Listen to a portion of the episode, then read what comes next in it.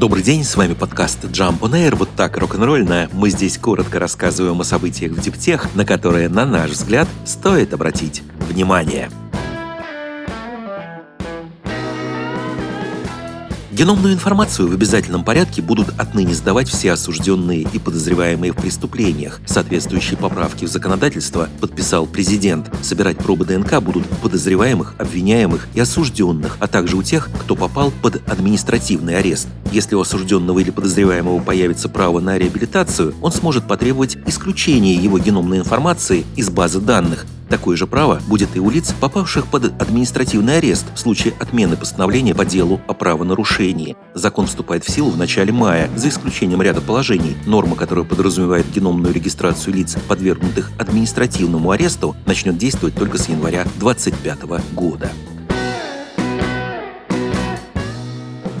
Amazon за 2022 год добавил еще более 8 гигаватт мощностей возобновляемых источников энергии по всему миру в рамках 133 новых проектов в 11 странах. Таким образом, общий портфель компании превысит 20 гигаватт, 401 проект в 22 странах. Технологический гигант утверждает, что поставил рекорд по количеству возобновляемых источников энергии, закупаемых за один год одной компанией. По оценкам корпорации, она сможет полностью перейти на зеленую энергию в 2025 году, на 5 лет раньше, чем планировалось изначально.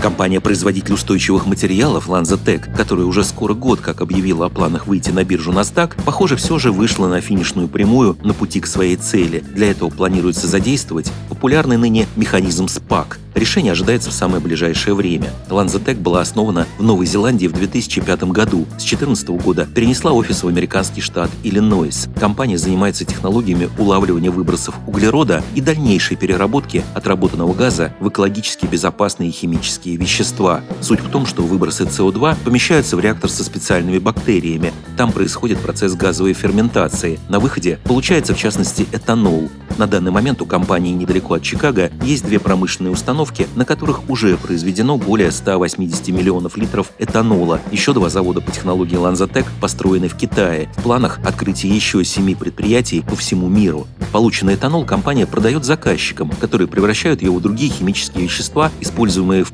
полиэфирных тканях или иных продуктах, таких как пластиковые бутылки и даже модная одежда. Кроме того, в 2020 году LanzaTech выделила в отдельную компанию свое производство экологически чистого авиационного топлива LanzaJet.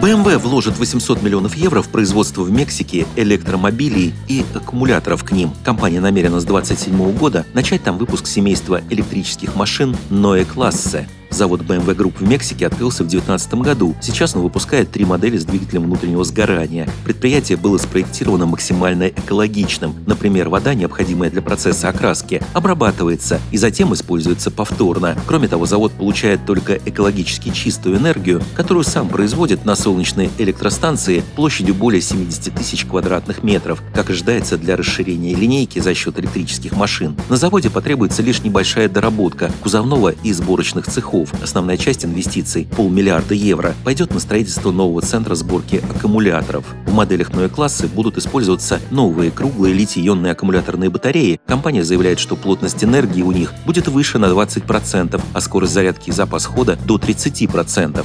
BMW намерена к 2030 году добиться, чтобы каждая вторая продаваемая машина компании была бы электрокаром. Тайваньская Foxconn назначила директором по стратегии в области электромобилей бывшего топ-менеджера корпорации Nissan и Nidec. Как заявляет сама компания, богатый опыт Джуна Секи в области управления японской автомобильной промышленностью и глобальными цепочками поставок электромобилей поможет Foxconn интегрировать ресурсы для разработки электромобилей в Северной и Южной Америке, Азии и на Ближнем Востоке. В конце прошлого года компания показала два собственных электрокара, выпущенных в качестве демонстрации возможностей перед потенциальными клиентами. Фирма видит себя в роли контрактного производителя электромобилей. Это та же самая бизнес-модель, которой Foxconn весьма успешно придерживается в производстве электроники. Немецкий автоконцерн Porsche объявил, что инвестировал несколько десятков миллионов евро в рамках частного размещения в швейцарскую ABB E-Mobility Holding. Эта компания занимается в том числе производством и продажей оборудования для электрических зарядных станций. Компания ABB E-Mobility вышла на рынок электрической мобильности в 2010 году и на сегодняшний день продала в 85 с лишним странах по всему миру свыше 1 миллиона зарядок, в том числе 50 тысяч быстрых зарядных устройств постоянного тока. У компании на рынке самое большое число установленных быстрых зарядок. Ее модель Terra 360 способна обеспечить электромобилю 100 км пробега менее чем за 3 минуты. В целом, за последние два года компания смогла удвоить производственные мощности. Кроме того, ABB e-Mobility предлагает клиентам услуги в области управления жизненным циклом, а также программные решения для планирования и эксплуатации парка электромобилей. Всего ABB e-Mobility в ходе второго раунда частного размещения продала 12% акций за 525 миллионов швейцарских франков четырем инвесторам. Общая оценка компании остается на уровне 2,5 миллиардов швейцарских франков. Это 2 миллиарда 700 миллионов долларов. Актриса Энн Хэтуэй стала инвестором стартапа Эвери, который производит веганскую альтернативу куриным яйцам. Это первая ее подобная инвестиция. Объем вложений не раскрывается. Стартап называет себя первым в мире, кто создал продукт без пепсина и яичных белков животного происхождения. Белок путем точной ферментации производится из дрожжей и сахара естественным способом. При этом белок обеспечивает вкус, питательность и текстуру настоящего куриного яйца. За последний год компания разработала три продукта на основе своей технологии технологии Evericlear Protein. В сотрудничестве с другими брендами стартап создал веганский смузи, адаптогенный слабоалкогольный коктейль и веганские макароны. С вами был подкаст Jump on Air, коротко и рок-н-ролльно о событиях в диптех, на которые, на наш взгляд, стоит обратить внимание. Подробнее эти и другие новости диптех читайте ежедневно в нашем телеграм-канале Jump Daily. До встречи!